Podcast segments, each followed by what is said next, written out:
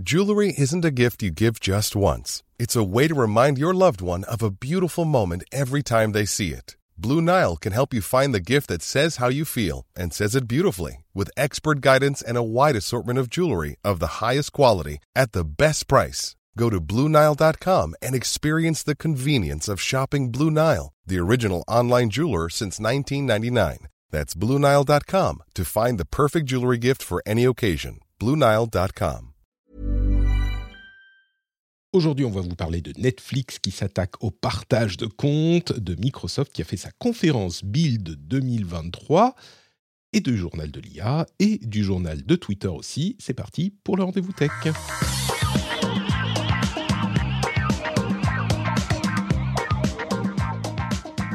Bonjour à tous et bienvenue sur le Rendez-vous Tech, c'est l'épisode numéro 515. Nous sommes encore en mai 2023 et je suis encore Patrick Béja. J'ai le plaisir de recevoir pour cet épisode Siegfried Touvenot, que certains d'entre vous connaîtront peut-être mieux sous le pseudonyme de Captain Web. Bonjour Captain, comment vas-tu? Salut Patrick, eh bien, écoute, ça va très très bien. Euh, je suis euh, avec mon petit café là, prêt à discuter avec toi de technologie. Donc, euh, que peut-on demander de plus? Et non, mais c'est exactement ça. Je pense que la France, quand elle se lève le matin, elle se dit alors j'ai mon petit café, je suis prêt à discuter de technologie avec Patrick, donc tout va bien, aucun autre Voilà. problème au monde. Et grâce, grâce à la magie du podcast, c'est possible, presque, pour tout le monde. Vous voyez, vous, vous avez l'impression d'être avec nous à la table euh, du petit déjeuner de- du capitaine. Je sais pas si c'est vraiment enviable en fait, au final comme... euh, Ouais, c'est plutôt tableau. euh, sur mon bureau plein de merde, mais bon, c'est Bon, le même principe. Siegfried, euh, j'espère que effectivement tu es en forme parce que moi, je vais révéler un secret intime à l'audience. J'ai passé une nuit presque blanche parce que la petite était malade et donc ça a été le cirque pendant toute la nuit. Et donc je suis pas très en forme, il n'y a pas de live, c'est tranquillou. Donc je ne sais pas si je vais pouvoir mettre le niveau d'énergie habituel dans le podcast. Déjà là, tu sens, à partir du moment où j'ai appuyé sur record, tu as senti que tout à coup je me suis transformé en une bête de scène. Avant c'était... C'est vrai. C'est vrai que t'as as tellement l'habitude. Quoi. Tu, on sent tout de suite, tu étais un peu mou avant, là, avant le début, et puis là, tout d'un coup, ça y est, tu, tu lances l'enregistrement. Eh t'es oui. prêt, euh, Eh oui, tu as gagné. as euh, t'as un booster d'énergie de x10, c'est incroyable. Oui, avant c'était genre, euh, ouais, ça va, Siegfried, euh, les enfants, euh, tout ça, ouais, ok, très bien. Bon, allez, on Ah, commence le truc. ah. Il a dit Bon. Euh, mais il y a aussi la vie de fan de tech et il y a des choses dont on va vous parler aujourd'hui. Avant ça, je voudrais remercier les patriotes, les producteurs de cet épisode, SSI 78 et Peter Rigal, qui, euh, grâce à qui cette émission existe. Merci à vous et merci à tous les patriotes qui soutiennent l'émission. Si vous voulez soutenir le rendez-vous tech, c'est sur patreon.com slash rdvtech, vous le savez. Et donc, on passe tout de suite. Ah non, faut pas que je le dise. Et maintenant, on va parler de Netflix qui s'attaque enfin pour de vrai au partage de comptes. Ça fait des, mois, que- comment dire, des années, des siècles, des millénaires qu'on en parle. Eh bien, c'est enfin le cas chez nous, en France. En tout cas, ça semble avoir commencé. Je dis chez nous, moi je suis en Finlande, donc euh, ça me concerne, concerne peut-être un peu moins. Encore que, Ça va venir, Il y a- ça va venir. il y a possiblement un membre de ma famille euh, qui utilise mon compte à quelques milliers de kilomètres. Donc, euh, bon, on sait que dans le contexte de croissance ralentie pour Netflix, ils avaient commencé à s'attaquer au partage de comptes, qui était pourtant une pratique plus que courante. C'était une pratique tolérée par Netflix parce que ça leur faisait gagner des parts de marché et ça habituait les gens à utiliser leurs services pendant des années et des années. Ouais. Et Ils ont même communiqué dessus énormément. euh, pendant, au début, c'était un peu le- leur, leur gimmick de dire euh, allez-y, vous pouvez partager avec vos amis, etc. Faites-vous plaisir. Mm, exactement. Même si officiellement, dans la documentation de Netflix, eh bien, euh, c'était autorisé pour les membres d'un même foyer. D'un même foyer, c'est pas la même famille, ça veut dire les gens qui habitent au même endroit, sous le même toit. Et après euh, des tests dans différents pays, cette restriction va s'appliquer également de manière plus euh, sérieuse en France. Et si on a un membre de notre compte qui n'est pas dans notre foyer, il sera averti qu'il n'a pas le droit d'utiliser ce compte et il a la possibilité, on a, nous en tant que propriétaire du compte, la possibilité de payer, euh, je crois que c'est 6 euros en plus par utilisateur en dehors du foyer pour qu'il puisse continuer à l'utiliser. Et il faut noter que l'abonnement le, moins cher, qui inclut la pub chez Netflix, je ne sais pas s'il a été lancé en France. C'est possible qu'il ait été lancé en France. Euh, euh, je crois qu'il a. Je pense qu'il a été lancé. après, je ne te cache pas que j'ai un compte famille, donc je euh, j'ai pas regardé. Ouais. Mais il me semble qu'il a été lancé en France. Eh bien, du coup, c'est le même prix en fait. donc, on a un, avantage quand même parce que on a un, un, compte qui est, enfin, on peut avoir un compte qui est plus euh, performant, qui a une meilleure définition, etc. Lecture sur plus d'écran, tout ça, tout ça.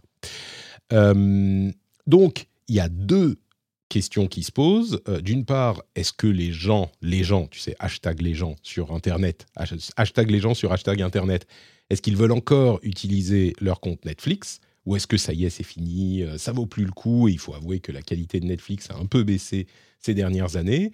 Et d'un autre côté, l'autre question qui se pose, c'est euh, comment est-ce qu'ils considèrent qu'on n'est pas dans le, dans le même foyer? Est-ce qu'il euh, il y a des problèmes quand on voyage? Est-ce que Comment ça se passe, en gros? Mais la première question, on a vu beaucoup de réactions sur Internet de gens dire euh, bon bah ok si c'est comme ça ciao Netflix bye bye au revoir. Est-ce que tu crois que ça va être problématique pour eux cette cette décision? Pense que honnêtement, mécaniquement, il va y avoir, euh, il va y avoir une baisse des abonnements, logiquement. Hein. je pense que déjà parce que je sais pas si c'est le cas pour toi, mais moi je me suis rendu compte euh, depuis quelques temps que j'avais été quand même abonné à énormément de services, mmh. dont certains que j'utilisais quasiment pas. Alors quand tu es dans le cadre d'une famille, c'est un peu différent puisque bon, moi je sais que Netflix j'utilise assez peu, mais mes filles l'utilisent beaucoup plus par exemple.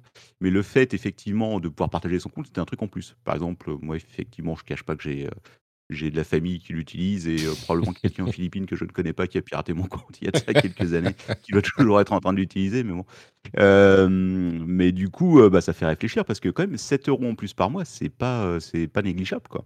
Oui, surtout si tu as deux trois personnes et que ça commence à s'accumuler sur les différents comptes. Ouais, voilà, ouais. Bah, c'est-à-dire qu'à un moment, bon, tu dois choisir entre payer et briser une amitié, et c'est probable que tu, tu dises à ton meilleur ami, bon, il est temps que tu commences à payer ce que 7 balles par mois. Je t'aime bien, mais quand même, il y a des limites à cela. Euh, non, je pense qu'il, va y avoir honnêtement une petite baisse, mais est-ce que ça va vraiment, est-ce que ça va pas être compensé par les personnes qui de l'autre côté vont payer ce supplément par mois? Exactement. Je pense qu'au final, pour Netflix, euh, ils ont fait leurs calculs. Si c'était vraiment dangereux pour eux, ils, ne le feraient pas. On est assez d'accord, oui. Je crois qu'il y a beaucoup. Il faut vraiment, c'est un cas euh, typique euh, de la situation. Il faut faire la part des choses entre les gens qui gueulent sur Twitter et la, manière dont ça se passe, euh, dont ça se passe effectivement. Netflix a déjà implémenté ce système dans différents pays. Alors, c'est jamais exactement le même contexte, donc c'est pas transposable de 1 à 1, mais dans ces pays-là, visiblement, les choses se sont bien passées. Et d'une manière générale, Netflix a perdu des abonnés une ou deux fois depuis sa création, il y a genre deux ans ou un an. Et depuis, ils en ont regagné genre euh, cinq fois plus que ce qu'ils avaient perdu. Ils sont tout à fait en forme. Donc moi, je crois que ça va pas vraiment les affecter. Et comme tu le dis, sinon, ils ne le feraient pas. il y a aussi l'effet, il y a aussi l'effet post-Covid, c'est-à-dire qu'un peu comme dans d'autres catégories de, de produits, euh, au moment du Covid, avec les confinements et tout, je pense qu'il y a beaucoup de gens qui s'étaient abonnés et qui peut-être ont commencé, en plus avec l'inflation, à se dire bon, je vais quand même couper. Est-ce que j'utilise tant que ça? Il y a tellement de services aujourd'hui euh, vidéo que forcément euh, bah, la part de gâteau est plus petite pour chaque euh, chaque chaque oui chaque service fournisseur. Ouais. chaque service, ouais. Je pense que moi, j'imagine que ça va être compensé effectivement. Les gens qui partageaient leur compte par habitude quand ils étaient lycéens, étudiants et qui l'ont gardé parce que c'était comme ça et qui ont maintenant un petit peu de quoi se, se, se payer ce genre de, de service eh ben, ça va compenser ceux qui vont arrêter. Parce que ceux qui arrêtent, c'est pas juste qu'il faut arrêter de partager le compte, c'est se dire bon bah si je peux plus le partager, ça vaut plus le coup de payer du tout, y compris le propriétaire du compte principal. Alors je suis sûr qu'il y a plein de gens qui sont dans, des sortes de coopératives ou qui, utilisent des, des, services comme Split ou ce genre de choses pour partager le paiement du compte entre et pour eux donc le fait de plus pouvoir partager, ça veut dire bah je peux pas payer le, le, le, compte, euh, enfin le prix total. Ok, bon, ça va être quelques cas, mais dans l'ensemble, je pense que les, les, gens qui vont arrêter de partager, bah, c'est ceux qui payaient pas qui vont arrêter de regarder. Donc, bon, oui, de toute façon, il y a des il y, a des, il, y a, il y a de nombreux moyens. Ceux qui veulent vraiment continuer à partager leur compte sans payer, ils trouveront un moyen hein, via un VPN privé ou quelque chose comme ça. J'ai peu de doute. Ouais, je connais quelqu'un qui euh, s'est abonné à utiliser un VPN pour s'abonner en Turquie, parce que là-bas c'est extrêmement peu cher, si tu veux. du coup, euh, paye vraiment une misère par mois pour. Euh, il y, a toujours, si tu veux, si tu veux économiser de l'argent et que tu es vraiment gros radin, il y a toujours moyen, à mon avis, d'y arriver. Hein. Et justement, ça nous amène à la question de comment est-ce qu'il repère le fait que ça soit votre compte ou pas, ou votre foyer ou pas. En gros, je schématise un tout petit peu, mais en gros, le service vérifie que votre appareil a, été utilisé dans le foyer du compte principal du détenteur du compte dans les 30 derniers jours. Donc si vous êtes en déplacement, si vous êtes en, voyage, ce genre de choses, si votre appareil, votre téléphone, votre ordinateur a été utilisé dans votre foyer, à votre domicile, pendant les 30 derniers jours, pas de souci. Si il n'a pas été utilisé dans les 30 derniers jours, eh ben, il vous envoie un, un code de vérification par SMS à rentrer dans les 15 minutes. Et si vous rentrez le code, c'est bon. Donc, à voir tous les combien de temps il vous le fait, peut-être que ça sera euh, à, chaque fois que vous vous connectez qu'il le fera. Mais même là, c'est possible aussi euh, de. C'est moins pratique évidemment, mais c'est possible de contourner le truc. Mais pour les, il y, a des solutions techniques. Voilà. Mais pour les gens qui sont euh, qui sont véritablement abonnés depuis leur foyer, bon, si vous rentrez chez vous une fois tous les 30 jours, ça devrait aller. Oui, après, la question qui se pose, c'est de savoir comment est-ce qu'il détecte l'IP principale. Ouais. Parce qu'en réalité, si tu partages ton compte avec cinq personnes et qu'il y a une personne qui se connecte plus que les autres en début de mois, si tu veux, et que c'est est mmh. considéré comme l'IP principale, c'est ça peut être problématique. Je pense qu'on va, enfin, je sais pas, ça a déjà été lancé aux États-Unis, si je me trompe pas, depuis peut-être une semaine ou deux, non? Des choses comme ça. Oui, dans différents pays à différents moments. Ouais, je suis assez curieux de voir les premiers tours dessus parce que techniquement, euh, ça m'étonnerait qu'il n'y ait pas des petits glitches qui fassent que les abonnés principaux, ceux qui payent le compte, se retrouvent bloqués à un moment ou à un autre. Bah, je pense que euh, ils prennent en compte si tu as différents comptes d'utilisateurs dans ton compte Netflix, ils prennent en compte la personne qui est qui est euh, le plus souvent au foyer. Euh, si tout le monde utilise le même compte avec les mêmes utilisateurs, là, effectivement, ça risque de compliquer un petit peu, c'est possible. Ouais, ce qui doit être, mais euh, c'est souvent le cas, je pense. Bah, tu, ah tu, vas avoir tes recommandations quand même, euh, tu vois, personnalisées. Tu vas dire, bon, ok, papy, utilise les recommandations de Netflix. Honnêtement, oui, mais au moins ta liste de vues, ton historique, je sais pas. Bon. Ouais, je sais pas. Je sais que chez moi, par exemple, on utilise quasiment tous le même Ah ouais? on sait pas trop. Ah ouais, D'accord, mais bon, aussi peut-être parce que j'utilise pas autant Netflix que mes enfants, si tu veux. Possible, ouais. Mais bon, en tout cas, en tout cas, ça y est, ça s'est lancé en France aussi, donc vous pouvez brûler votre, votre carte bleue si vous êtes mécontent de Netflix. L'autre chose dont je voulais parler, c'est la conférence Microsoft Build 2023 qui a eu lieu la semaine dernière. Alors, euh, c'est la période des conférences de développeurs, hein, des, des GAFAM. Euh, comme vous le savez, évidemment, on a eu Google il y a quelques jours, la semaine dernière. On a Apple la semaine prochaine. Et là, c'était au tour de Microsoft. Et il y a eu beaucoup d'annonces, beaucoup, beaucoup d'annonces liées à l'IA, évidemment, liées à l'IA. c'est pas mal ça. Euh, mais la principale, c'est que Windows 11 va euh, récupérer un assistant personnel par IA euh, qui s'appellera Copilot comme tous les assistants personnels de Microsoft euh, de, ces derniers, dernières semaines et derniers mois. Il est déjà dans GitHub depuis longtemps, il est arrivé dans Edge avec le, nouveau Bing, il est intégré à Office petit à petit, et là, il sera carrément intégré à Windows entièrement.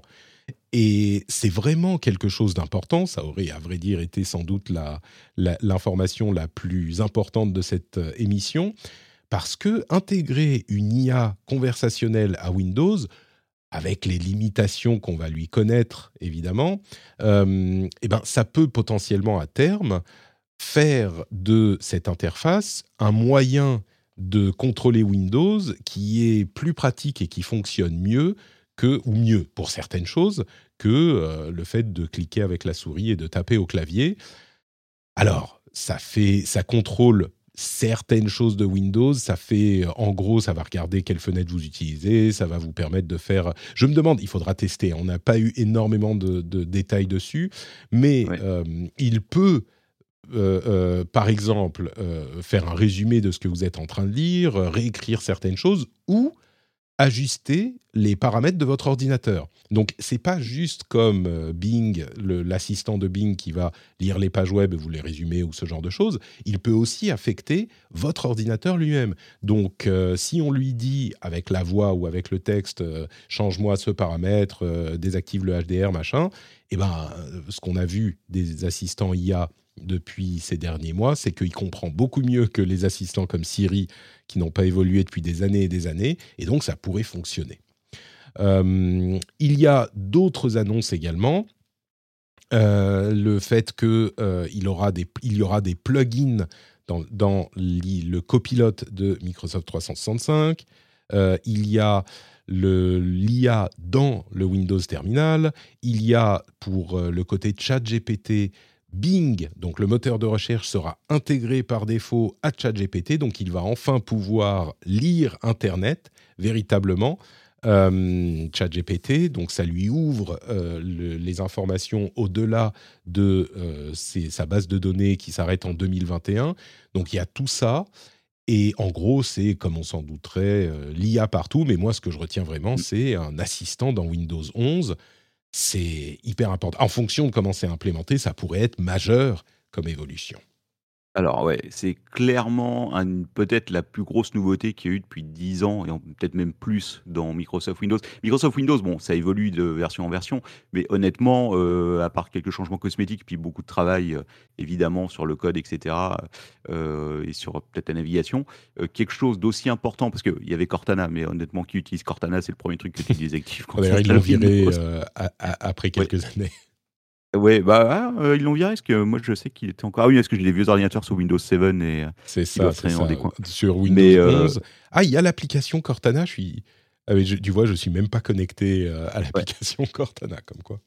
Mais c'est vrai que ça peut changer potentiellement, ça peut changer totalement la façon dont tu utilises ton, euh, ton système d'exploitation. Le fait, euh, parce que jusqu'à maintenant, quand tu vas quand tu dois chercher certains paramètres, alors effectivement, tu commences à taper les premiers mots, ça s'affiche dans ton menu, etc.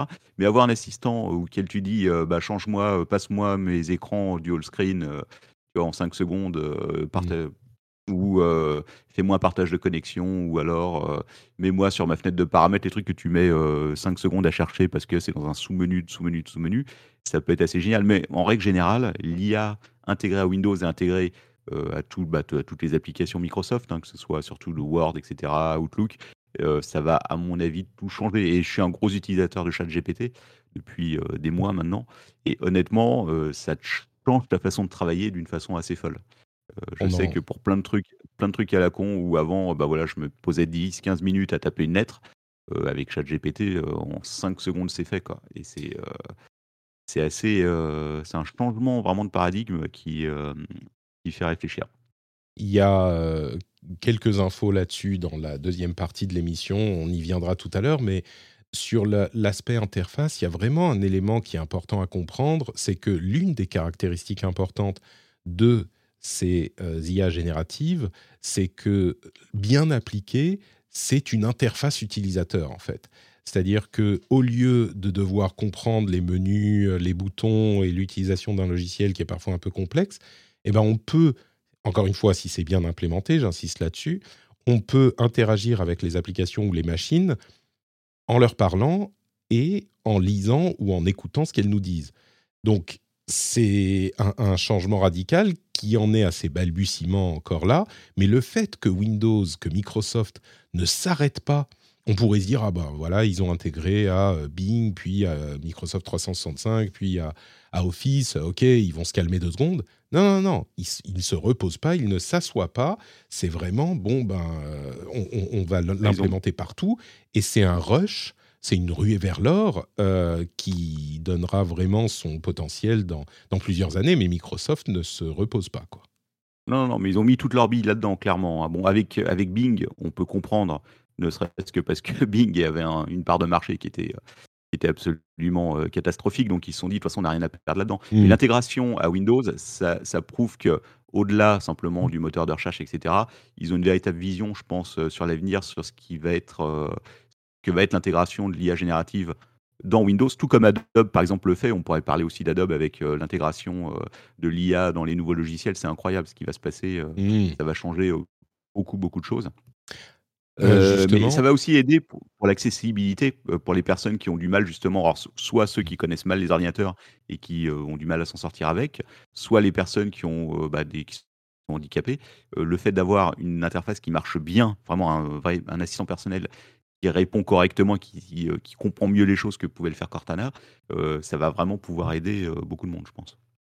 Justement, on, a, on va parler, je ne sais pas si je l'ai mise dans les, dans les notes de l'émission, mais on a dans la newsletter un lien vers le fonctionnement, enfin des exemples assez incroyables de l'utilisation d'Adobe.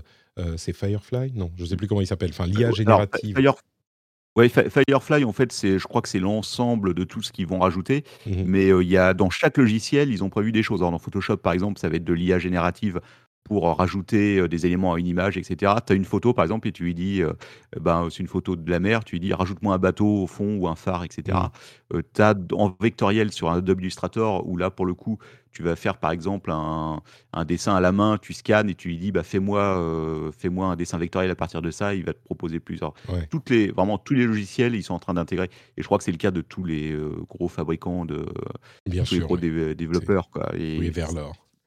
et, sur, euh, sur le, Photoshop spécifiquement, un exemple très impressionnant que j'ai vu euh, ces derniers jours, et c'est celui-là que j'intégrerai dans la newsletter euh, des, Patriotes, je pense, c'est un flux Twitter où quelqu'un a utilisé cette IA générative de remplissage pour étendre les images d'albums de musique connus. C'est-à-dire que on prend l'album de base, on étend le canevas au-delà, très au-delà, euh, pour que l'album de base soit un petit carré au milieu du canevas, et on lui dit, bah, remplis le reste. Et, le résultat est non seulement hyper impressionnant, mais hyper convaincant. On a vu l'exemple avec euh, Thriller de Michael Jackson où euh, il est du coup il est allongé sur un piano. Il y a, enfin, il y a, plein d'exemples hyper impressionnants et ça fonctionne. Ça fonctionne totalement et ça fait des résultats parfois même encore plus psychédéliques que ce qu'on voit sur certains albums. Et on avait déjà vu ça avec des œuvres d'art où ils avaient étendu effectivement la zone des tableaux, de tableaux célèbres. Et là, bah, on le voit, mais ça, ça fonctionne pour tout. Et ce qui est fou, je trouve, c'est qu'il y a, honnêtement, on m'aurait parlé de choses comme ça il y a deux ans et demi, trois ans. J'aurais dit c'est de la science-fiction, ça n'arrivera pas avant 20 ans. et là, on est dans une, ça avance à toute vitesse. Euh, c'est assez incroyable. Ça pose la question aussi de savoir, par exemple, pour Microsoft, qui va l'intégrer absolument partout dans toutes ses applications, euh, la puissance serveur derrière qui va être nécessaire. Euh, je serais très curieux de savoir combien de serveurs sont dédiés, par exemple, à Bing, euh, Bing Chat, parce que vu le nombre de personnes qui l'utilisent et vu quand même les ressources que ça demande, alors après, évidemment, Microsoft a Azure derrière et à son, à son infrastructure. Ah bah ça consomme euh, clairement. Hein. On avait l'information qu'une recherche, par exemple, assistée par IA, consommait dix fois plus, si je ne me trompe pas, c'est de cet ordre-là, dix fois plus de ressources serveurs qu'une recherche classique. Donc c'est pas anodin bah, du tout. Étonnant. Non, non, bah non, non, clairement. Surtout si après, c'est intégré à Windows et que tout le monde peut l'utiliser gratuitement. Bah Peut-être que ça, sera, que ça sera payant, je ne sais pas, on verra. Euh, une autre nouvelle de science-fiction, euh, c'est cette dernière news de la... Il y, avait plein de news, hein, mais c'est celle qu'on retient de la conférence Build. C'est l'intégration à Windows d'outils pour décompresser d'autres formats que le zip le RAR, le C7G, G7, je sais plus, 7G, euh, Z machin. Et donc, WinRAR, c'est euh, au revoir, euh, petit machin parti trop tôt. c'est marrant, on a vu plein de mèmes là-dessus. Pourtant, j'étais prêt, j'étais vraiment prêt à payer mon argent, la fameuse période shareware là. Ouais. Le truc où il te demande à chaque fois. Tu es sûr que tu ne veux pas payer? Ouais, ouais, ça fait 25 ans que tu réponds non, non, merci, c'est bon. je fais ça la prochaine fois. C'était juste au moment où tu te disais, bon, allez, je vais finir par payer, et bah Windows va intégrer la, décompression de ces formats-là. Euh, c'est sans doute une nouvelle plus importante, même encore que l'IA, possiblement. Oui. Pour les gens qui, comme nous, euh, cliquons sur le même bouton depuis euh, effectivement 30 ans, c'est. Tu sais, moi, j'ai plus un j'ai plus, euh, j'ai plus installé WinRAR depuis des années et des années. C'est devenu suffisamment rare d'avoir du WinRAR. Euh, enfin, d'avoir du, du, rare. Oui, mais parce que toi, tu traînes dans les recoins sombres d'Internet où on utilise ce genre de format. Moi, je suis une personne, euh, tu vois, comment on dit, respectable, monsieur Captain. Je n'imagine pas ce que je peux décompresser. On va continuer à couvrir l'IA avec le journal de l'IA, mais avant ça, j'aimerais tout de même vous rappeler que si vous écoutez cette émission, c'est grâce aux patriotes. Les patriotes qui euh, soutiennent l'émission financièrement, ce qui lui permet d'exister. Et oui, sans eux, euh, je pense qu'à un moment, j'aurais dû arrêter de faire cette émission. Euh, mais comme ils sont là, eh bien, elle est encore là. Ils sont là, donc elle est là. Et ce qui est important à retenir là-dedans, c'est que l'émission vit grâce à vous, grâce aux euh, soutiens qui vont sur patreon.com/slash rdvtech. Vous sentez que je suis moins dynamique dans ma promo du Patreon cette fois-ci. Hein. vous sentez que je suis un petit peu fatigué. Mais ça n'en est pas moins sincère. Mes remerciements et l'importance de cette action. Donc, euh, si vous y pensez depuis un moment, c'est peut-être maintenant avant que l'IA, c'est comme WinRAR, tu sais, avant que l'IA ne rende le podcast euh, inutile, parce que tout sera fait par des robots, eh bien, vous pourriez vous dire, allez, euh, pour le dernier hurrah de cette émission, je vais soutenir sur patreon.com slash rdvtech. Merci à tous ceux et à toutes celles qui le font. Hiring for your small business? If you're not looking for professionals on LinkedIn, you're looking in the wrong place. That's like looking for your car keys in a fish tank. LinkedIn helps you hire professionals you can't find anywhere else, even those who aren't actively searching for a new job but might be open to the perfect role. In a given month, over 70% of LinkedIn users don't even visit other leading job sites. So start looking in the right place. With LinkedIn, you can hire professionals like a professional. Post your free job on linkedin.com slash people today. Je sais que tu plaisantes, mais j'ai vu un article de Wired où... Quoi Qu'est-ce qui se passe Ah, excuse-moi, j'ai parlé pendant le jingle. Mais c'est pas grave, c'est pas grave, vas-y. Non, je disais que tu, tu plaisantes, mais j'ai lu un article de Wired où ils expliquaient que les podcasts générés par l'IA arrivaient. Mais oui et que, ça allait être extrêmement ennuyeux euh, comme, comme contenu. Je l'ai vu aussi et j'étais très heureux. Je l'ai d'ailleurs dans les notes de l'émission. Euh, les humains. Il y a de Joe Rogan AI Experience ou me, euh, Myself, I Am, AI and That. Euh, et leur conclusion, c'est effectivement, c'est qu'à ce stade, c'est quand même très très chiant ces podcasts. Donc, euh, j'étais content de me dire, ah, bon, j'ai encore quelques les petits producteurs humains encore tant qu'il tant qu'il en reste. mais oui, non, mais c'est ça. C'est qu'on se dit, c'est pas que euh, tout va bien pour jusqu'à la fin des temps. C'est que j'ai encore quelques mois avant que ça devienne super fun. Les, les, podcasts faits par IA. Donc, ça va. Et justement, en parlant d'IA, plusieurs sujets IAifiés. D'abord, euh, une lettre ouverte de nombreux... Euh, où elle est d'ailleurs, cette lettre ouverte? Je ne sais plus où je l'ai mise. Euh, c'est une lettre ouverte de nombreux, nombreuses personnalités du monde de l'IA. genre des, centaines de spécialistes connus et reconnus, des gens qui étaient chez DeepMind, chez OpenAI, qui sont chez OpenAI, etc., qui disent la, la gestion de l'IA pour gérer le risque euh, existentiel de l'humanité devrait être une priorité pour tous les gouvernements autant que les problèmes euh, nucléaires ou, euh, de, de, ou, de, de l'environnement. Voilà.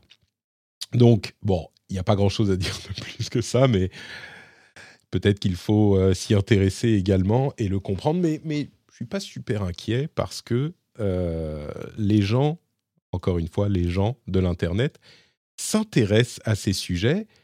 Et d'ailleurs, euh, bon, Sam Altman, donc le président de OpenAI, a continué à le, à le, à le faire. Il a également euh, publié une application iOS, on en parlait la semaine dernière, elle est mm. disponible en France. Euh, une application chat GPT, hein, bien sûr. Euh, il, a, dit on n'a pas l'intention de quitter la France. On en parlait il y a quelques temps. Mais en gros, euh, ce qu'on retient de ça, c'est que les experts dans ce domaine militent pour que les gouvernements s'intéressent à l'IA et gèrent les risques potentiels avec sérieux. Et je pense que justement, c'est pas, enfin, c'est bien de le dire, mais en tout cas en Europe, on est au, fait de ces problèmes. Et à vrai dire, comme on en parlait il y a quelque temps avec euh, l'intuition de euh, tout le monde l'utilise, j'en parlais la semaine dernière, je crois, avec des exemples de gens qui retrouvaient dans des textes, dans tous les domaines euh, de la société, dans des textes, comment, il disait, c'est régénérer cette réponse, qui est un truc qu'inscrit euh, ChatGPT, donc on Oui. en trouver sur plein. de- Ce qui veut dire que tout le monde Voilà. l'utilise. Ben, on a une confirmation avec cette étude euh, qui a été faite aux États-Unis, qui dit que euh, sur 3000 travailleurs américains qui vont de, de toutes les générations, en fait, des baby boomers jusqu'aux euh, Gen Zers, 85% d'entre eux ont déjà utilisé l'IA pour accomplir une tâche au travail. Et alors, il y a des variations, bien sûr, entre les différents âges, mais d'une manière générale, euh, les gens, encore eux, sont très, très au courant de l'IA et l'utilisent déjà. Et je me dis que si ça a percolé dans la société partout, à tous les niveaux comme ça, ça perque- percole, je ne sais pas si on dit ça en français, euh, dans les gouvernements aussi, donc on, on- on s'y intéresse. Euh, Bah, L'adoption, la vitesse d'adoption est absolument hallucinante. hein. Ouais. C'est vraiment. euh, je crois pas avoir vu une technologie aussi vite adoptée. c'est, je ne vais pas dire que tout le monde l'utilise, mais par exemple, moi qui ai des enfants qui sont au lycée, je vois que quasiment tout le monde maintenant les utilise et j'ai un peu peur pour les profs. Hein. J'aimerais pas être à leur place parce que vraiment, je ne sais pas comment ils vont faire pour noter bientôt parce que je, quasiment tous les, euh, tous les gosses, les amis euh, de mes, mes filles que je connais, ils ont tous à un moment ou un autre utilisé ça. Quoi. Ils se partagent dans WhatsApp les bons plans pour, euh, hmm. pour les devoirs, euh, etc. Quoi. C'est, c'est- c'est Eh incroyable. ben, justement, à ce propos, euh, il y a un... Parce que les enfants, à la limite, tu te dis, oui, ils, vont, ils font les trucs très vite, ils s'adaptent. Mais les personnes plus âgées, c'est ça qui me surprend. Mais il y a un, un avocat à New York euh, qui... qu'on commence à voir les conséquences maintenant. Il y a un avocat euh, qui a des gros problèmes maintenant parce qu'il a utilisé ChatGPT pour rédiger un document légal. Et il se trouve que, comme on en parle dans l'émission depuis longtemps, ce document légal est plein de trucs inventés, de trucs qui n'existent pas, des citations euh, de trucs qui n'existent pas, euh, etc., etc. Et du coup, les décisions, enfin le document est complètement invalidé. Enfin, c'est plus qu'invalidé, c'est anti-professionnel. Et du coup, le type est dans, dans la panade. Euh, c'est marrant parce que quand il euh, a expliqué ce qui s'est passé et pourquoi il a fait ce document, il a expliqué qu'il n'avait pas compris que ChatGPT pouvait inventer des trucs. Et donc, il s'est dit, Bon, c'est bon. Donc, sachez-le également, tout le monde le sait, je pense, maintenant. Mais, mais c'est marrant de voir les premières conséquences, en plus de l'utilisation et des problèmes que ça peut poser pour l'utilisation, de voir les premières conséquences de, de professions qui, l'uti- qui utilisent directement ChatGPT, hein, même pas des outils spécialisés ou sécurisés ou quoi que ce soit, et qui se rendent compte, ah bah merde Il y a des... Parce que les gens. On m'aurait menti Ouais, c'est ça. Les gens ne se rendent pas compte que c'est un modèle de langage. En fait, tout ce qu'il fait, c'est statistiquement euh, voir quel va être le, pro- le prochain mot. Et au final, quand il n'a pas une information, il invente n'importe quoi. Mm. ce qui, est, ce qui euh, dans certains métiers, effectivement, est pas terrible. Et c'est là que la prochaine étape de l'IA, euh, donc, qui sera l'AGI, la fameuse intelligence artificielle générale, à savoir quelque chose qui, qui va être plus proche de l'humain qui va pouvoir prendre, réfléchir au contexte et prendre des décisions en fonction des informations qu'il a et qu'il n'a pas. C'est là où vraiment ça va encore plus changer, euh, changer les choses. Ah bah là, euh, l'artificial euh, General Intelligence, donc euh, en gros, AGI. l'AGI, ce, ce qu'on appelle AGI, c'est une intelligence artificielle qui est euh, proche d'un- d'un- d'un- d'une conscience humaine, en gros. Voilà, c'est comme Et ça qu'on définit. On n'y est pas encore. Et il y a des gens, là, Certains on est... pensent que GPT-5 euh, pourra- se rapproche et qu'il y a déjà des étincelles. Je sais qui avait dit ça, c'était pas quelqu'un de chez Microsoft, qui avait des étincelles d'AGI déjà dans GPT-4 et Ouais. que, euh, pourtant c'est un modèle de langage, euh, après je suis pas spécialiste, mais que peut-être dans GPT-5 on allait justement voir les premières. euh, Alors, on ne sait pas si ça sera dans, dans un an ou dans dix ans ou dans 50 ans. Oui.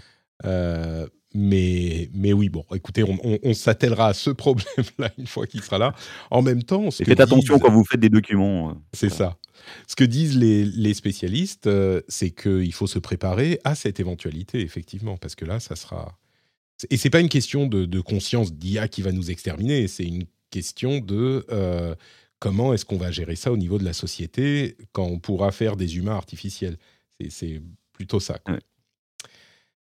Euh, et c'est à ce moment-là que les podcasts euh, artificiels deviendront intéressants. Donc, euh, Voilà. tu pourras Mais avoir une même- conversation. Tu n'auras plus besoin de demander à des gens, tu pourras directement inviter des intelligences artificielles qui viendront parler avec toi, t'imagines ça? Écoute, euh, on, on mettra euh, tous les podcasts de l'apéro du Capitaine dans l'IA et je lui dirai, écoute, je voudrais faire une émission avec euh, euh, Quacos et Captain Web. Donc, est-ce que tu peux jouer leur rôle? Ok, merci. Et j'aurai même plus besoin de vous. Donc, Exactement. Je déclare Je ici. suis pas sûr que tu gagneras au change, mais Oh. Je déclare ici que mes podcasts euh, sont utilisables très librement, mais hmm, est-ce que je dois dire pas par les IA Faut me demander avant. Voilà. Voilà. On va dire ça comme ça. Euh, Google DeepMind, oui, il y a quelques utilisations réussies de l'IA aussi, hein, parce qu'on s'amuse des, des ratés, mais il y a aussi des choses qui fonctionnent bien. Un exemple, c'est euh, la manière dont ils peuvent utiliser leur modèle d'IA pour créer des descriptions de vidéos YouTube Shorts, vous savez, le modèle euh, à la TikTok, ce qui aide à, à améliorer la découvrabilité de ces vidéos, des, vidéos courtes. Donc là, c'est une implémentation concrète de l'utilisation de l'IA. Elle écrit une description de la vidéo euh, et, ça vous aidera à la, trouver. Il y a aussi euh, un outil qui s'appelle euh, Story Engine, qui a été testé par des journalistes, qui permet d'écrire un roman qui, qui va, dont on va contrôler tous les éléments. Et du coup, c'est euh, une- un outil qui est désigné, qui est, qui est conçu avec énormément d'IA, mais qui va vous permettre de définir des éléments qui vont rester à travers l'histoire. C'est-à-dire qu'on va définir les personnages, les lieux, les- et, et- et le truc, c'est que les outils précédents euh, ne gardaient pas le contexte. Donc, l'exemple que donne le journaliste de The Verge, c'est euh, parfois on, rentrait, il y avait un personnage qui rentrait dans un ascenseur euh, et à, l'arrivée, ben, il rentrait encore une fois dans l'ascenseur. Tu vois, et ben là, ce nouvel outil euh, ne fait plus ce genre d'erreur et réussit à garder une constance de contexte en, en, en lui donnant. En fait, ce qu'on fait, c'est que on lui dit, on lui donne quelques idées, donc des idées en vrac.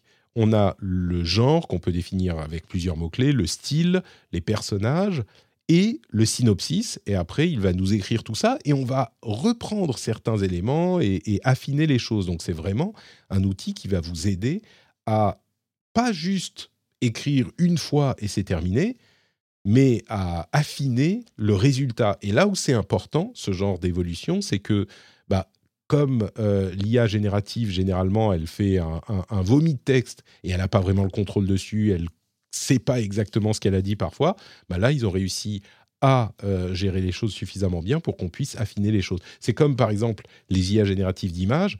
Bah, on fait une image, on peut plus reprendre le même personnage, faut bidouiller pour faire ce genre de choses. Là, c'est un peu pareil, et ben ils ont bidouillé, ils ont réussi à, à, à- à améliorer le truc. C'est pas parfait, mais bon, il n'y a pas que les podcasters qui s'inquiètent. Quoi. Voilà. Mais on s'en fout quand tu postes de toute façon des livres sur Amazon, des milliers de bouquins générés par l'IA. Quand tu essaies ne de faire de l'argent rapidement. Voilà, c'est ça. ouais. Exactement. Mais c'est euh, voilà, là aussi, c'est un exemple incroyable de ce qui va pouvoir être fait. Ça, ça donne une petite vision de ce qu'on va avoir dans, dans un an, deux ans, trois ans, et euh, on, on va être submergé en fait de contenu généré. Et je sais pas comment on va gérer ce bordel, honnêtement. C'est l'un des problèmes. ouais. Mm. Ouais. Parce que même en termes, imagine la place que euh, rien que mid-journée où je sais pas combien de milliers d'images sont créées toutes les minutes. euh, je veux dire, le stockage que ça représente, c'est, euh, fou. une euh, évolution positive qui est aidée par l'IA. Alors, c'est pas tout à fait uniquement de l'IA, il y a plein de technologies qui sont impliquées dans la chose. C'est un outil qui permet à une personne paralysée des jambes remarcher. Alors, pas remarcher parfaitement bien, mais euh, il a en fait des petites électrodes implantées dans le cerveau. C'est un petit peu euh, ce que ce qu'essaye de faire euh, Elon Musk avec Neuralink. Et ces électrodes sont ensuite passées par un ordinateur et connectées à sa colonne vertébrale. Et ça lui permet, en pensant à des actions spécifiques, de faire euh, bouger ses jambes. Alors, c'est pas, il court pas un marathon, hein, mais il peut se déplacer chez lui, au restaurant, etc., avec quelques difficultés, mais ça fonctionne.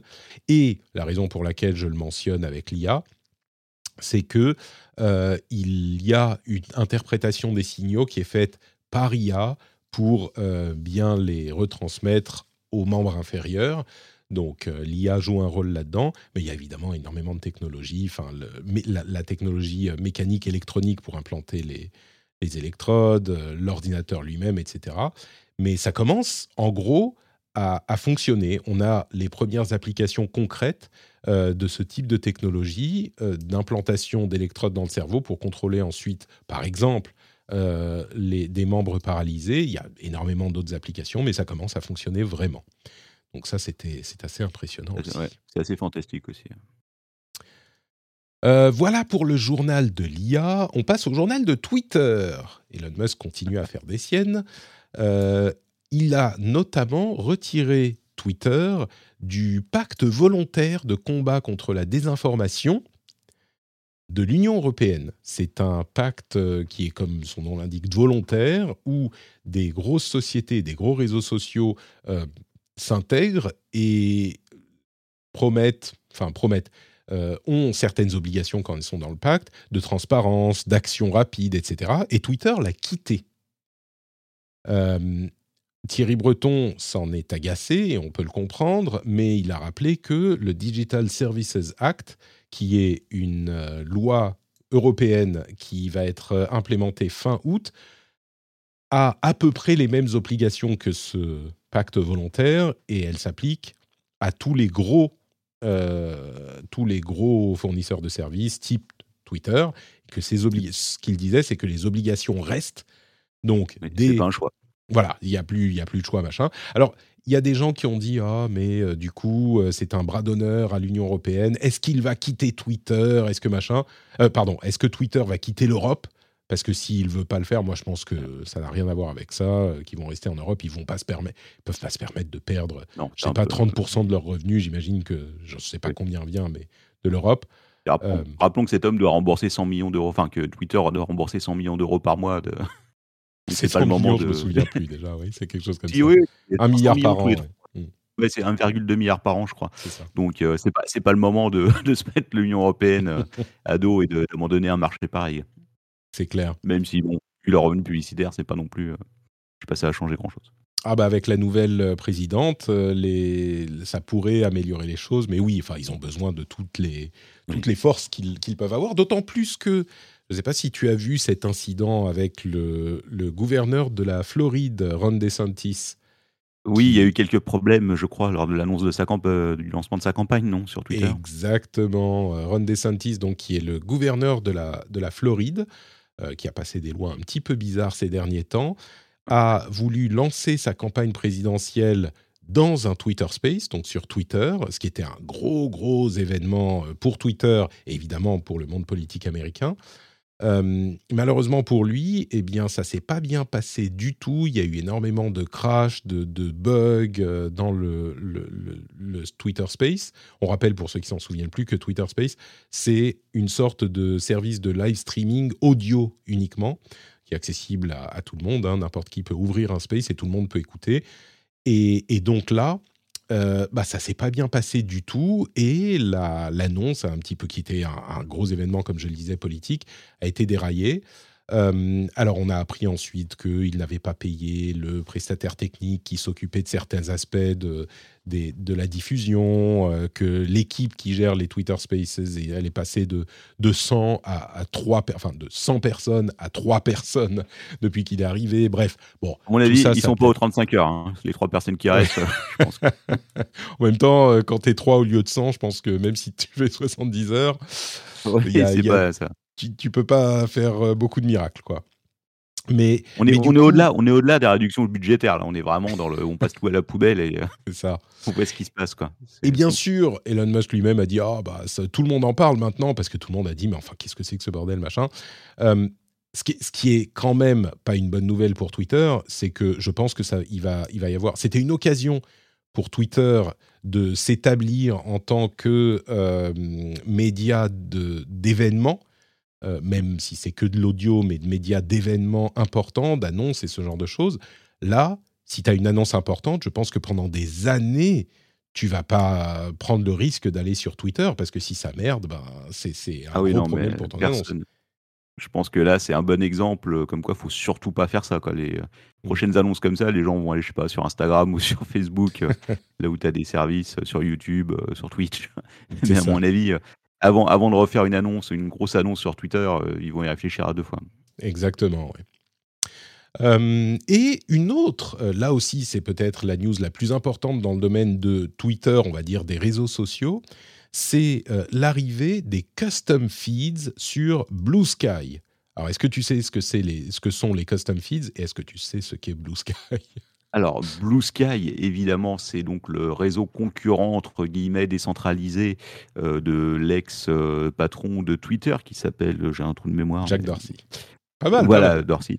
Déjà, tu as, un bon 8 euh, sur 10 là quand même avec euh, ta réponse. Oui, mais je sais, j'ai fait, un, fait un petit euh, dossier là-dessus dans le journal du hardware il n'y a pas longtemps. Mhm. C'est intéressant. Après, voilà, c'est un peu comme Mastodon, mais ça ressemble en fait, c'est quasiment une copie de Twitter, mais décentralisée, à peu de choses près. Et après, par contre, le, le custom feeds, eh bien, écoute, je te laisse l'expliquer parce que je te cache pas que je n'ai pas lu la news. Eh bien, écoute, c'est hyper important. C'est un truc dont on parle depuis longtemps euh, dans l'amélioration euh, substantielle de ce type de réseaux sociaux, c'est la possibilité pour un utilisateur de choisir son algorithme. C'est-à-dire que euh, on n'aurait pas un seul algorithme, que ce soit sur Twitter, Facebook, Mastodon, tous ont un algorithme. Bon, parfois deux algorithmes, on va dire. Vous avez le flux chronologique des personnes que vous suivez et le flux algorithmique que vous propose le service. Mais ce que dit Jack Dorsey, qui est plus euh, activement impliqué dans Blue Sky, si je ne me trompe pas, il avait créé un fonds sorti de Twitter, mais complètement indépendant, pour le développement de ce réseau complètement décentralisé, qui n'est pas compatible avec Mastodon.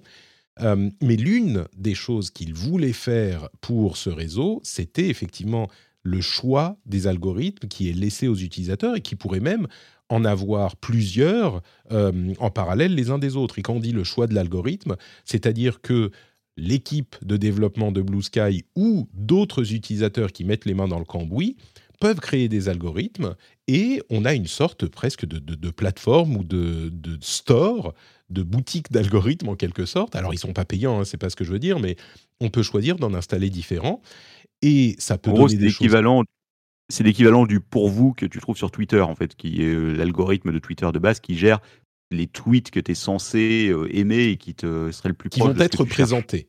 Les tweets qui vont être présentés. Et bien là, c'est euh, d'autres algorithmes qui pourraient choisir, par exemple, bah, de vous présenter les personnes que vous suivez uniquement. Alors ça, c'est classique. Qui peut vous proposer des, des contenus qui sont en lien avec vos hobbies.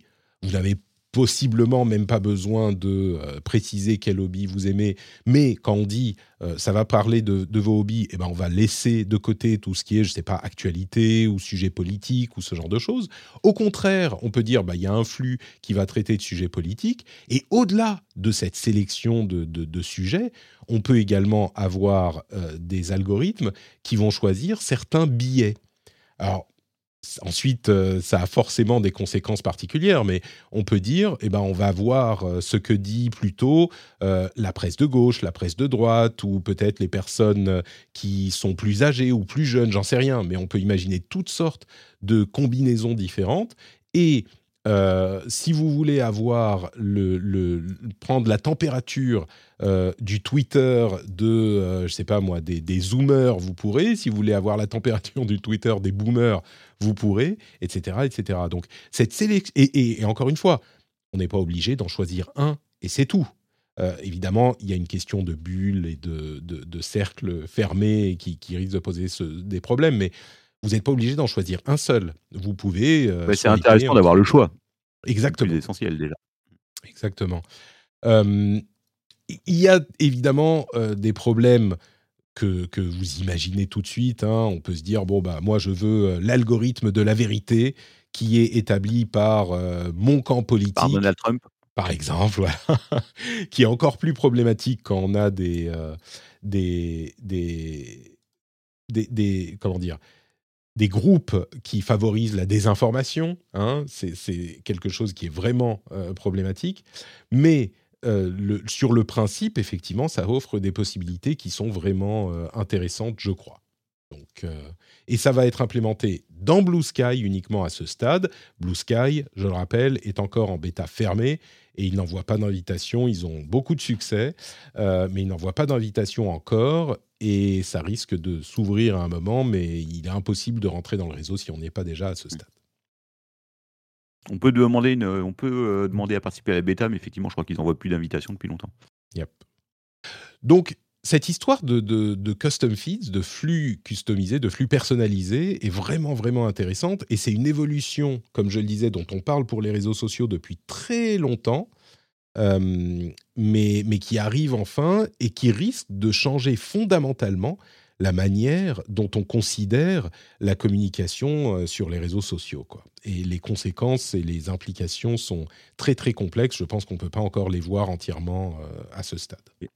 J'imagine qu'on euh, va très vite avoir des marques ou des groupes politiques qui vont créer leur propre algorithme qui sera donc qui va renforcer, ne faire que renforcer effectivement le biais de certaines personnes. À partir du moment où tu, seras encore plus dans ta bulle, à la limite, si tu as un algorithme qui est, qui est créé spécifiquement par une entité c'est ça, pas besoin d'aller sur euh, Truth Social ou euh, Parler ou ce genre de truc. Mm. Euh, et tu peux tout simplement utiliser l'algorithme Truth et, et tu as l'équivalent. quoi. Est-ce que, est que tu sais si les algorithmes vont être en open source ou pas? Euh, je ne suis pas sûr. Enfin, en open source, oui, tu peux voir comment il est. J'imagine que oui, tu peux voir comment il est conçu l'algorithme, euh, comment il donne du poids à tel euh, type de contenu ou etc. Donc, je pense que c'est aussi important que le fait que de pouvoir créer différents algorithmes, c'est de mmh. pouvoir voir comment ils fonctionnent et de savoir justement quels sont, bah, quels sont ses biais, quels sont, quelle est sa méthode de fonctionnement. Tu as raison, oui, Probablement. tout à fait. Mmh.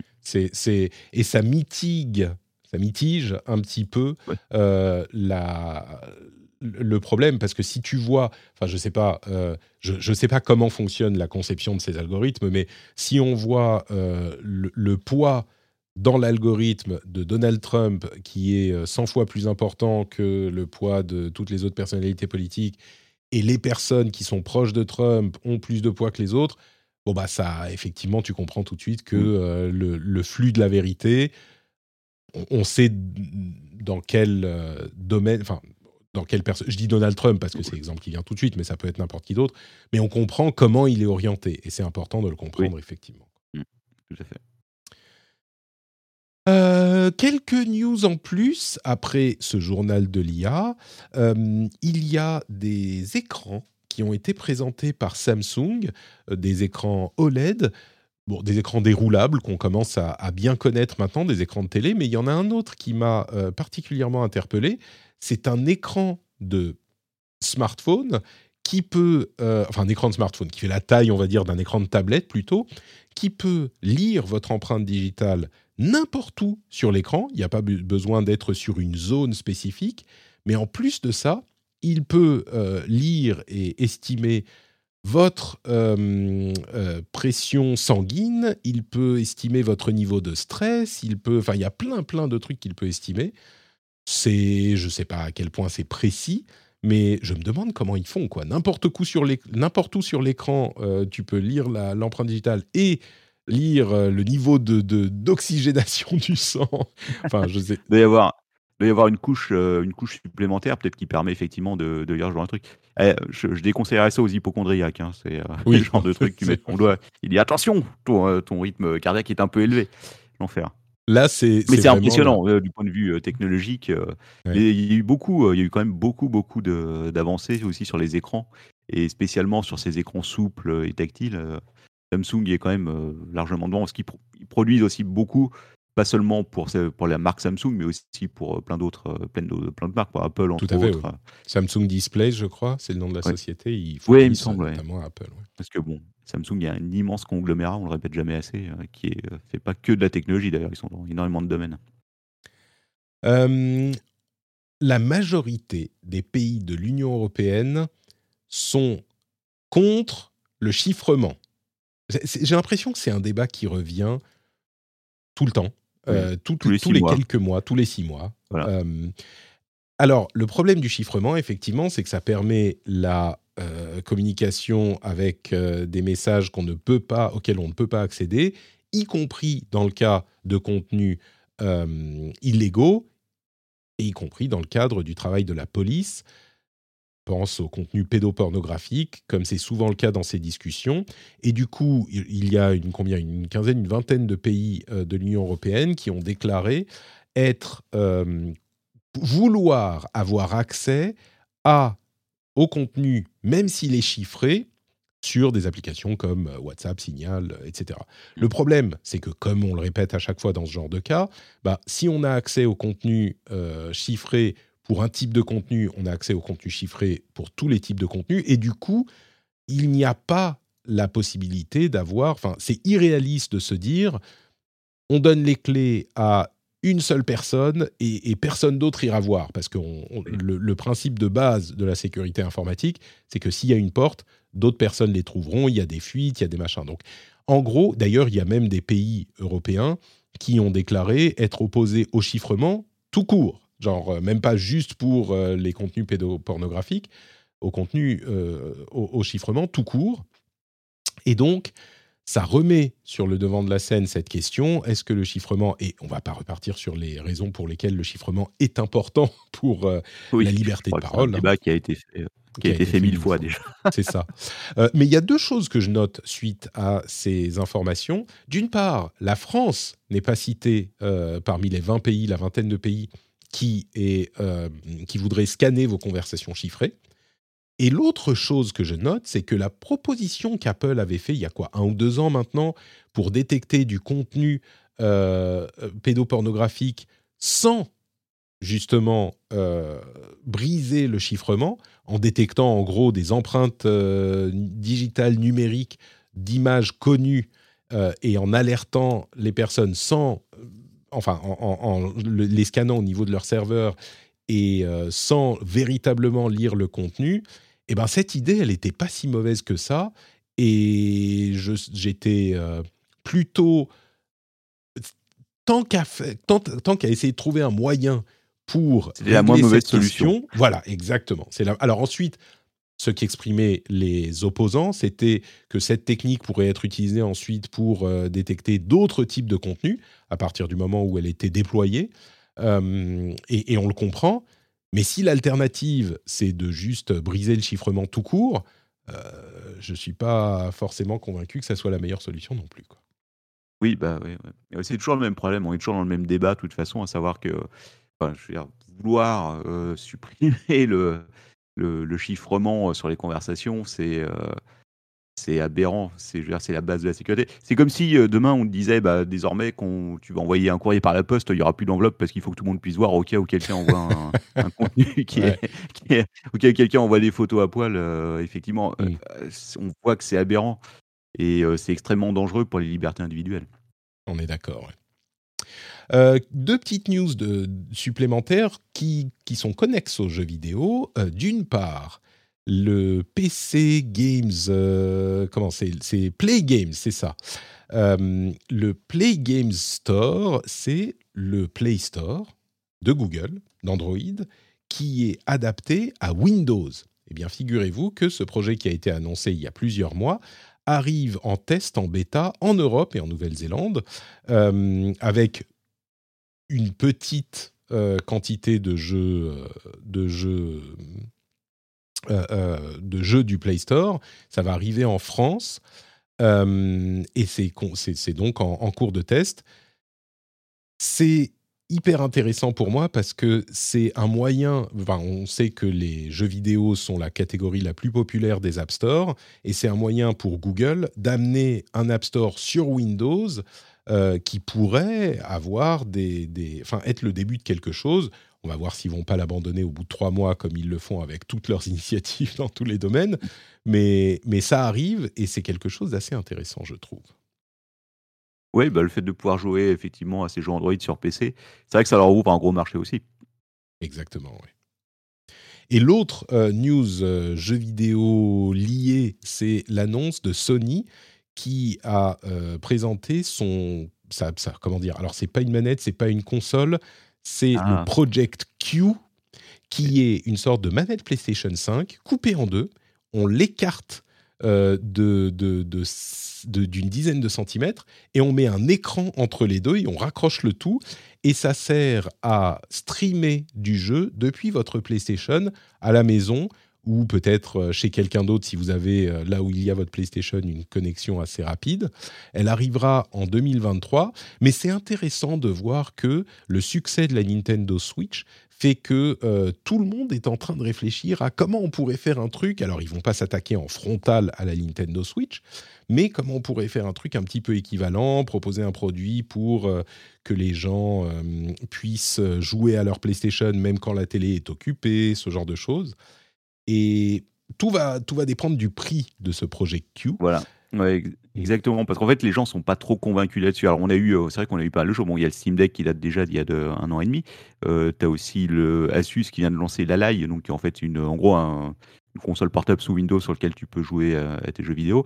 Là, on est dans quelque chose de différent, parce que c'est du remote play. Donc, euh, en fait, c'est juste euh, du matériel qui permet de streamer de la vidéo et de jouer à distance. Euh. et le vrai problème, comme tu le disais, c'est le prix. Parce que honnêtement, si c'est pour payer 400 balles, les gens vont plutôt aller se diriger vers un Steam Deck ou vers, euh, vers une Rogue Ally qui va permettre de faire la même chose. Quoi. Je pense aussi, oui. Ça, on va dire, moi, je, je connais Sony, donc je pense qu'ils vont le proposer à 250 euros et ça sera 50 euros de trop, tu vois. Voilà. Mais mais si on est à 199, euh, allez, 179 euros, c'est un accessoire vraiment, c'est pas une console, mais c'est un accessoire qui pourrait intéresser certains joueurs. Euh, ils ont précisé que ça serait pas pour leur service de, streaming, donc il faudrait non pas streamer les jeux du cloud si vous avez un abonnement euh, à leur service de streaming, mais uniquement depuis votre PlayStation elle-même. Donc ça c'est un petit peu dommage, c'est une, opportunité manquée, je crois, mais ça viendra peut-être. C'est la PlayStation en fait qui sert de qui sert de, bah, de, de, serveur pour streamer en fait tes jeux à toi quoi. C'est-à-dire que ta console est en train de tourner. Non, non mais le, le, principe est intéressant. Après le vrai problème ça va être le prix. Et connaissant Sony qui ont comme tendance à tabasser un peu, qu'on voit qu'ils ont vendu leur manette pro, euh, elle était à combien déjà? 300 350 balles, je me rappelle plus. Non, pas à ce point-là, mais oui, beaucoup plus cher. 250 Ouais. Enfin bon, c'est extrêmement cher pour une manette. Euh, pour une manette comme ça avec écran, parce que rappelons que dessus, je crois que tu as le, le, retour haptique sur les, euh, sur les mhm. gâchettes, si je me souviens bien. C'est ça. Donc ça m'étonnerait fort qu'ils le fassent en dessous de 200. Et malheureusement, je pense que la barrière psychologique sur ce genre de matériel pour beaucoup de personnes, ça va être 150, 180 balles maximum, comme tu le bah, disais. C'est vraiment un accessoire. Hein, donc, euh... Oui, voilà. On verra, on verra combien ça coûte. Si vous appréciez le jeu vidéo, je vous encourage à écouter le rendez-vous jeu et en particulier l'épisode qui va arriver cette semaine, puisqu'il y a encore des énormes sorties de jeux, euh, notamment Diablo 4 et Street Fighter 6 qui se profilent tous les deux comme étant alors on vient d'avoir les premiers tests de Street Fighter 6 qui a de très très bons résultats. Diablo 4, j'imagine que ça sera très bon aussi, les tests arrivent dans quelques heures donc elles sont dispo au moment où euh, vous écouterez cette émission. Je vais encore perdre beaucoup de temps sur ce jeu, je le sens. Des heures encore perdues. tu n'es pas le seul. Mais on en parlera dans, le prochain, dans les deux prochains rendez-vous jeux. Donc vous pouvez aller écouter ces épisodes si vous voulez les, les, les topos là-dessus. La raison pour laquelle j'en parle en particulier, c'est que des jeux comme Street Fighter, des jeux comme Diablo, c'est des jeux qui rappellent euh, de très bons souvenirs à des gens qui ne jouent peut-être plus depuis, euh, on va dire, les années 90, des années 2000. Et euh, l'arrivée de ces nouveaux numéros pourrait être l'occasion pour, euh, pour elles et eux de, s'y remettre. Donc, si vous voulez avoir les topos là-dessus, vous pouvez écouter le rendez-vous jeu qu'on enregistre jeudi. Et jeudi prochain, on va parler dans les deux épisodes, je pense, de Diablo 4 et de Street Fighter 6, notamment, en plus de l'actu, bien sûr. Et je crois qu'on arrive au bout de ce rendez-vous tech. J'ai survécu grâce à toi, Siegfried. Écoute, merci. On ne voit pas du tout, on n'entend pas que tu es fatigué. En tout cas, tu es toujours aussi ah professionnel. Tu arrives. Merci, merci. Je vais m'effondrer après, là. Tu vois, j'ai encore deux minutes dans la batterie. Euh, je clignote. je, suis pas, je suis passé, j'ai dit non, je ne veux pas passer en mode économie d'énergie. Donc, euh, elle se consume très, très vite. Donc, il faut vite que tu nous dises où on peut te retrouver sur Internet quand tu n'es pas dans le rendez-vous tech avec nous. Eh bien, écoute, euh, sur le podcast Apéro du Capitaine, toutes les deux semaines en live sur Twitch, euh, twitch.tv slash ADC podcast, et euh, en replay qu'on a le temps de les poster, c'est-à-dire environ avec 3 à 4 mois de retard en ce moment. Nous ne sommes pas aussi rapides que toi, Patrick. Euh, et puis, ah bah, le journal du hardware, c'est malheureusement fini sur le stream, mais demain soir, pour ceux qui sont, enfin, qui écoutent si tu postes ça dans la journée, mercredi soir, mercredi 31 mai, on a la dernière sur le stream. Donc, où c'est une grosse soirée où on est tous invités et on va faire la fête en direct pour fêter cela. Voilà. Magnifique. Oui, c'est dommage que le stream se, se disparaisse, mais, mais je comprends, effectivement, c'est pas facile de tenir. Ouais, euh, économiquement, c'est compliqué quand tu as 5 personnes sur un plateau, 4 personnes en régie, plus euh, tout. Euh, voilà. C'est un problème économique, mais bon, c'est le modèle business model de Twitch qui fait que ça a évolué. Mmh et voilà, mais bon, c'est pas grave, il y a d'autres opportunités derrière il y a des choses qui arrivent, ça va. On n'est pas. Très bien. On a des projets. J'ai hâte euh, que tu m'en dises plus. Très bien. Pour ma part, c'est Note Patrick sur euh, Twitter et les autres réseaux. Vous avez aussi le Discord où on se retrouve pour discuter entre amis dans une ambiance bienveillante et sympathique. Et on est généralement sur Twitch le mardi midi et le jeudi midi. Bon, aujourd'hui, c'est pas le cas, mais généralement, c'est le cas. Euh, et, et on le sera la semaine prochaine, j'en suis sûr, pour débriefer Apple la conférence qui aura lieu lundi soir, donc on vous en parlera dès le mardi midi. Et bien sûr, Patreon, patreon.com slash rdvtech. Si vous appréciez l'émission, pensez-y. C'est euh, sympathique pour moi, parce que ça me permet de manger, et j'espère que c'est sympathique pour vous aussi, parce que ça vous permet de soutenir un créateur que vous appréciez. Donc, euh, merci à vous tous, merci à vous toutes. Merci de nous avoir écoutés, et on se donne rendez-vous dans une semaine pour le prochain épisode. Ciao, ciao